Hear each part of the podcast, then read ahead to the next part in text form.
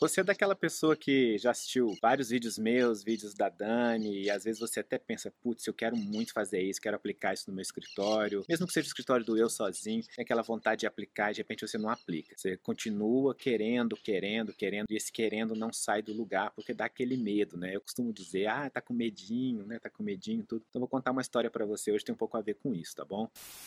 É, eu já contei isso num outro vídeo há muito tempo atrás, mas não exatamente com esse objetivo. E é o seguinte: tá um determinado rei, numa época, ganhou dois falcões, e eram dois falcões lindos, maravilhosos, aqueles falcões que caçam tudo. E aí um deles fazia tudo que o rei queria, né? Caçava os bichos mais impressionantes, trazia para ele, e era impressionante como aquele falcão dava resultado, tá? E tinha um outro falcão que ficava sempre em cima do mesmo galho e não saía daquele galho, não voava, não fazia nada, estava sempre ali. E o rei chamou vários sábios daquele reino para poder ver o que, que ele podia fazer com respeito àquele falcão. E cada um ia lá e tentava uma coisa diferente, tentava uma reza, tentava um negócio diferente, então nunca dava certo para nada e o falcão continuava naquele galho. Até que um dia chegou a última esperança do rei, era o último sábio do reino que morava mais longe e veio para poder conversar com ele. Falou: Qual é o seu problema? O rei explicou e ele falou assim: Eu tenho uma solução para você que vai resolver o seu problema agora. Agora. Ele, o rei não acreditou muito tudo e ele foi lá, pegou um serrote e serrou o galho. E o que, que aconteceu? O falcão voou. Sabe por que, que o falcão voou? Porque serrou galho que era a zona de conforto dele. E muitas vezes você se vê preso à sua zona de conforto também. A gente fala um monte de coisa aqui, eu e Dani, precisa mudar uma chave na tua cabeça. Você precisa serrar esse galho, você precisa querer voar, você precisa queimar a ponte para poder não voltar atrás, né? Tem uma série de metáforas que falam sobre isso, mas o fato é que um dia você precisa perder esse medinho, tá? E quando é que você vai perder esse medinho? Agora, amanhã, quanto antes melhor. Você já perdeu um monte de cliente na sua vida por vários assuntos diferentes,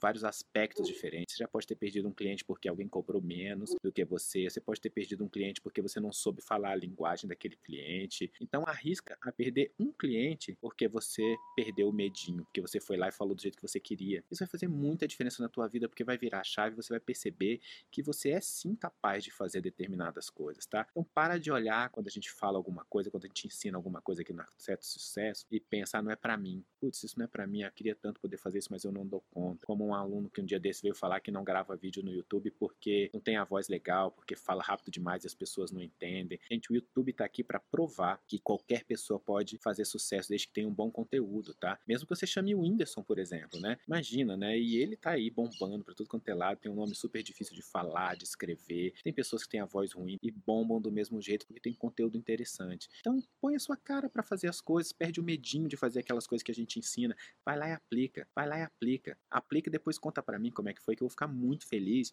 de saber que você mudou alguma coisa na sua vida porque eu te falei que você podia fazer, você acreditou e foi lá e fez.